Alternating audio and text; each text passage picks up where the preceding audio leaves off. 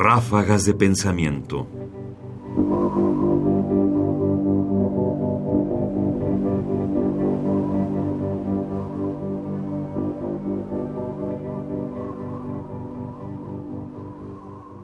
Vico, la ciencia y el humanismo. En el audio que estamos por escuchar, Fray Alberto Escurdia, que en 1965 tenía un programa sobre la filosofía de la ciencia en Radio UNAM, expone la teoría de la historia y del conocimiento de Vico, lo asocia con Marx, y explica cómo la teoría de la praxis o de los hechos constituye parte de la investigación científica. Escuchemos. Quien mejor contribuyó al restablecimiento de la importancia del elemento praxis en el saber científico fue el italiano Juan Bautista Vico.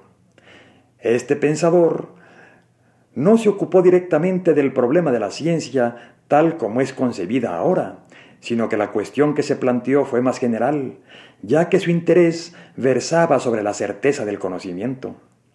A esta cuestión respondió que lo que se conocía con certeza plena era lo que se había hecho, es decir, que la sola ciencia verdadera era la historia, pues ella es la ciencia que se ocupa de lo que el hombre ha hecho.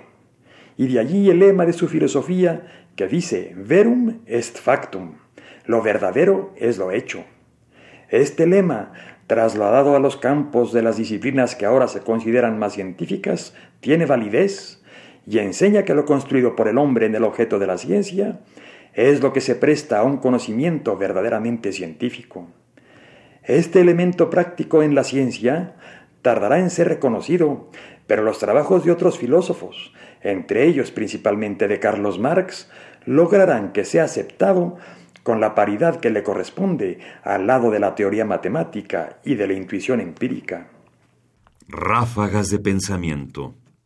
Llama la atención la relación que Scurdia hace entre el pensamiento de Vico y el de Marx, que es una relación natural por la importancia otorgada a la historia y a la verdad histórica y el desarrollo de los eventos históricos dentro del pensamiento y la construcción de la verdad, pero al mismo tiempo es curioso que esto quede asociado con la idea de ciencia por el traslado de la noción de praxis a la noción, digamos, de acontecimiento o de experimentación o de hecho científico.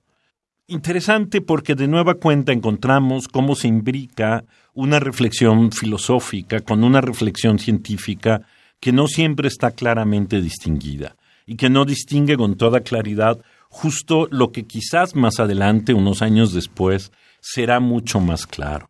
Es decir, vemos de nuevo el registro de un momento de la historia, de una forma de pensar que queda enmarcada en una manera de divulgar al mismo tiempo ciencia y filosofía. Fragmento del programa número 7, Ciencia Moderna y el Renacimiento, de la serie Filosofía de la Ciencia, con Alberto Escurdia, transmitido el 27 de enero de 1965 aproximadamente. Comentarios: Ernesto Priani Saizó. Producción: Ignacio Bazán Estrada. Más información en la página ernestopriani.com.